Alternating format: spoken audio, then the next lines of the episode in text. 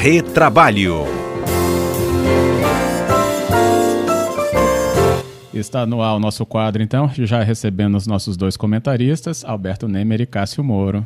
Bem, hoje nós temos um tema interessante, mas que está aí acontecendo a todo vapor, que é a troca de mensagens né, pelo WhatsApp, o uso do aplicativo, sempre muito popular, ficou mais ainda agora com quarentena, com home office. E aí tem aqueles famosos grupos né, de trabalho é, da empresa. Será que a gente, né, enquanto funcionário, tem é, que entrar nesse grupo? Tem essa obrigação de entrar em grupos criados pela empresa? E quais são as situações inapropriadas que podem, é, inclusive, levar aí a problemas ao funcionário dentro dessa participação? Quem quer começar com essa polêmica? É uma polêmica interessante e que rende bastante assunto, Fábio. Nemer, né? Vamos lá. É, vamos lá, o WhatsApp, né, ele hoje, para diversas empresas, ou para a grande maioria delas, virou um instrumento, uma ferramenta de trabalho, né? Ou seja, é, realmente, hoje diversas empresas desempenham a parte das suas atividades diárias por meio do WhatsApp, grupos de WhatsApp, enfim.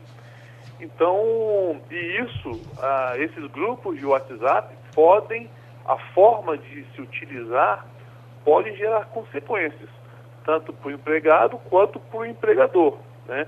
É, se realmente for um grupo destinado ao trabalho, você tem que manter a urbanidade de sempre, né? inclusive é, dependendo da forma que o que você faz no grupo, dependendo do que se escreve ou até o que se manda no grupo, eventualmente, dependendo do histórico disciplinar do empregado, pode gerar até uma uma dispensa por justa causa.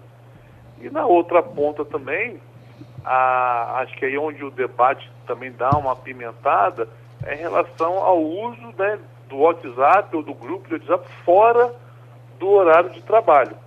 E sobre esse aspecto, eu tenho uma posição, mas eu gostaria de ouvir a do, do Cássio primeiro, ver o que, ele acha sobre isso.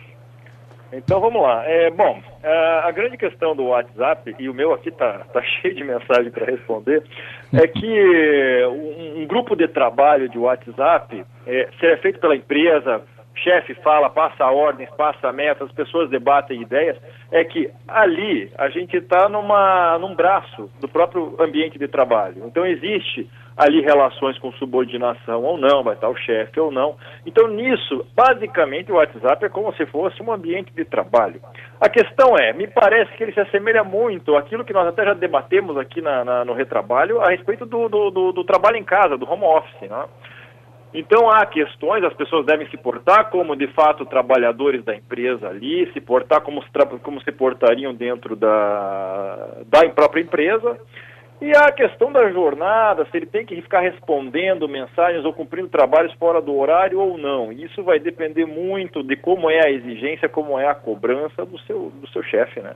Uhum. Exato, exato. E, e, sobre a questão, Fábio, que é importante esclarecer, até gerou um, umas, umas, questões, uns debates, né, vídeos de WhatsApp, é, circulou no WhatsApp que você, é, pelo simples fato de você estar num grupo de WhatsApp da empresa, isso poderia gerar condenações é, de horas extras e é, sob alegação você estaria à disposição 24 horas pela empresa. Né? E na minha opinião isso não, não procede, não, não é uma verdade.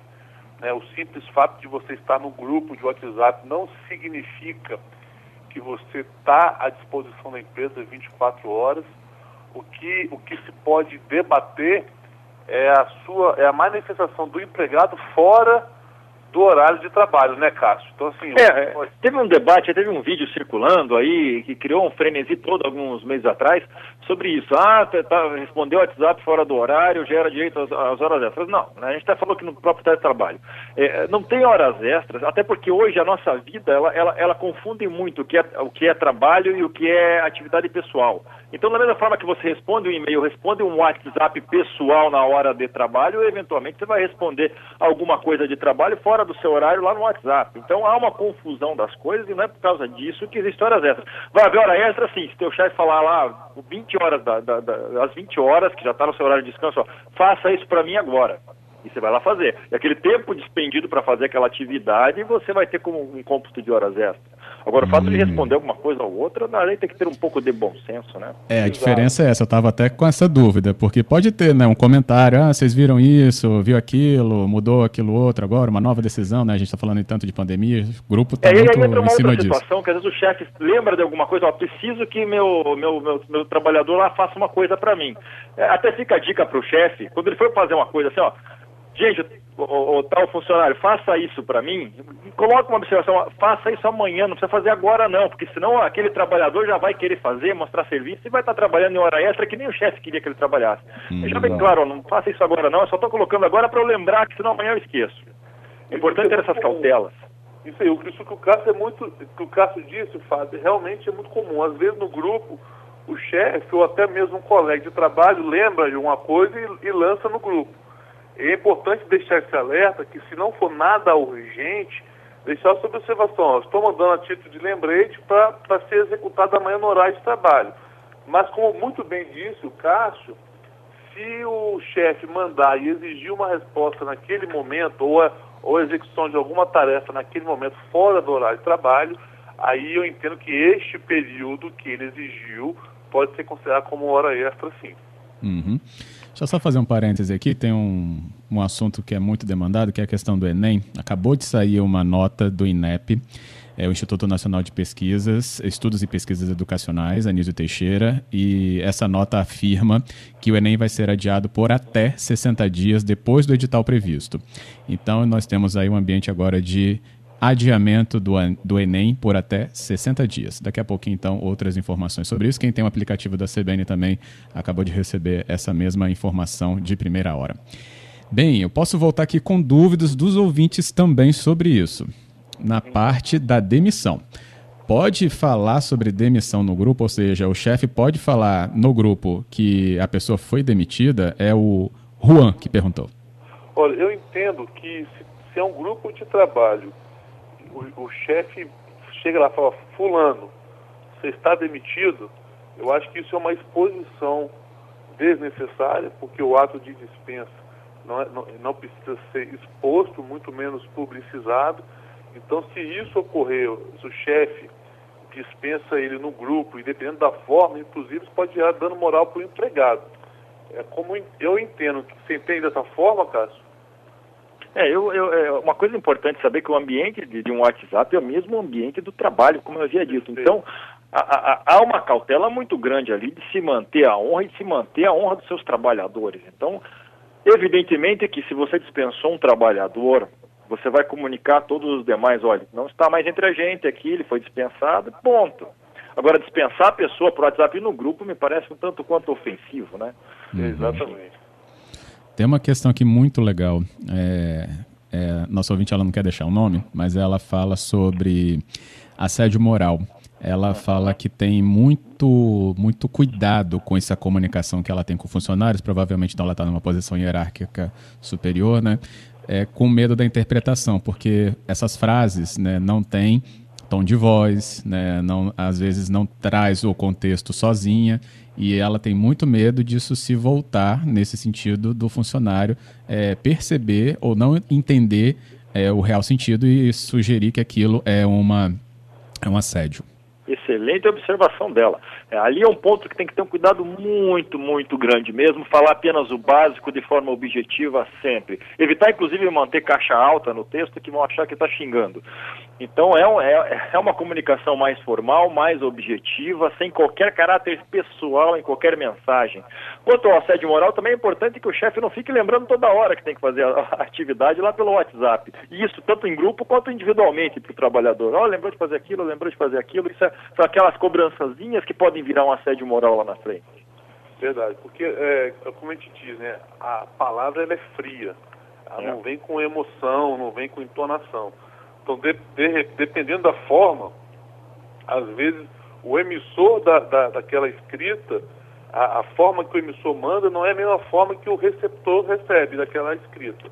E isso pode gerar, sim, eventual constrangimento, até beirar aí eventual assédio moral ou dano moral. Uhum.